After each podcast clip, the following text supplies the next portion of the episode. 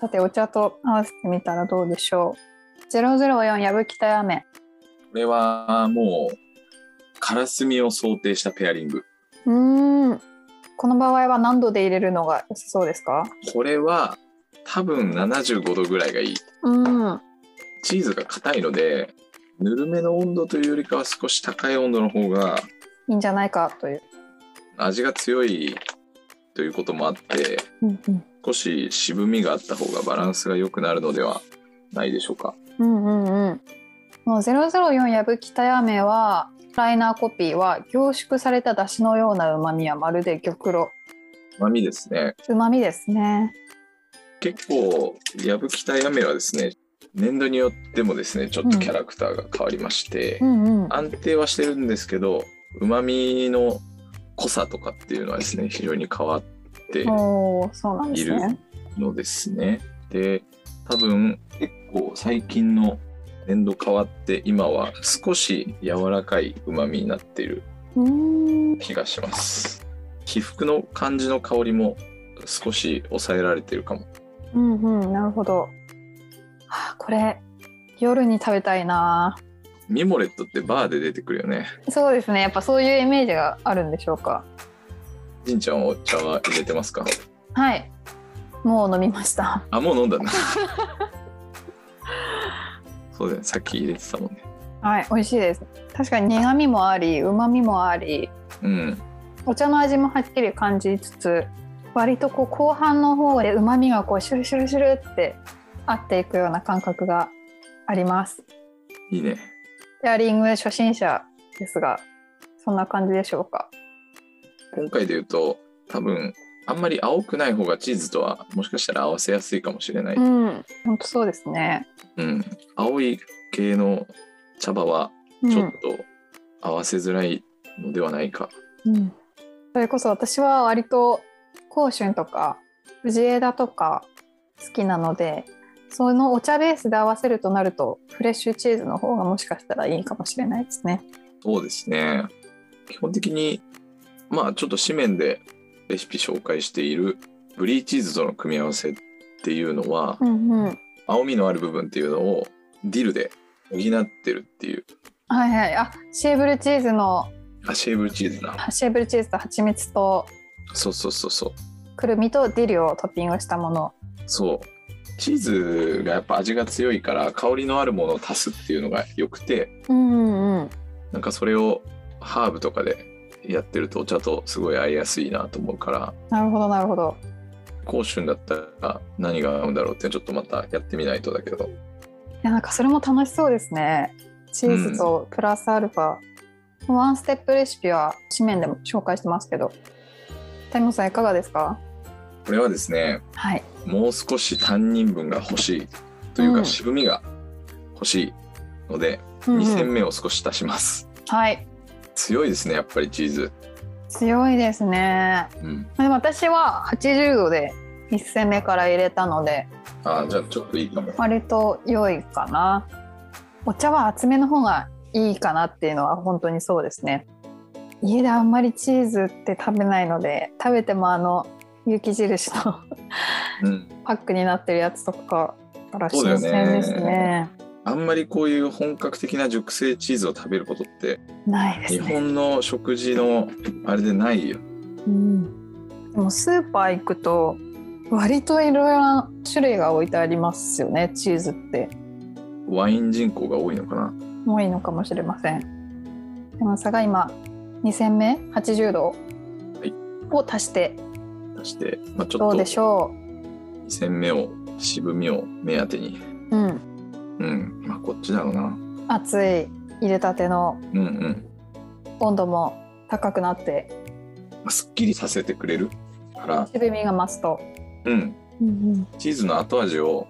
なんか洗い流してくれるから、うんうんうん、そういう組み合わせがやっぱいいかもしれないね。強いチーズに対しては。そうですね。ミモレットのチーズ今回合わせたランマスさんで購入したのはパフェドノーには004やブキタヤメ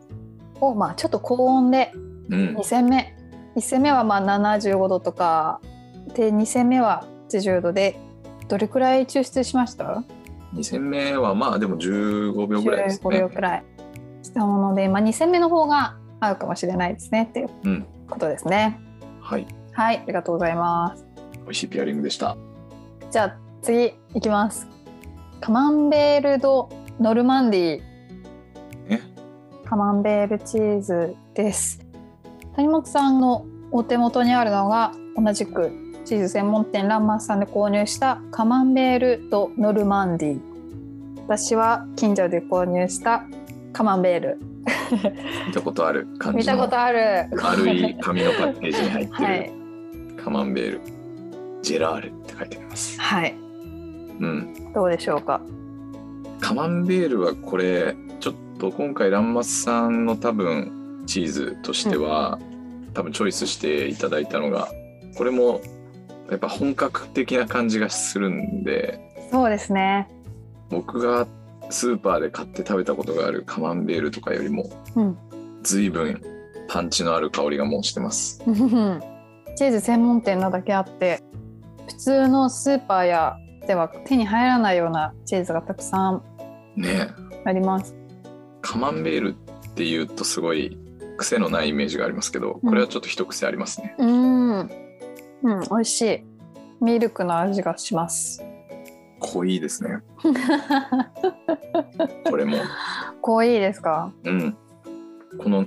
カマンベール外側が好きなんだよね。えー、そうなんですね。うん、私は中のふよふよが好きですね。やっぱあ。そうなんだはい。皮好きなんですよ ね。あのチーズのおお好きな方はいや皮でしょみたいな感じなのかなそんなあんのかなわかんない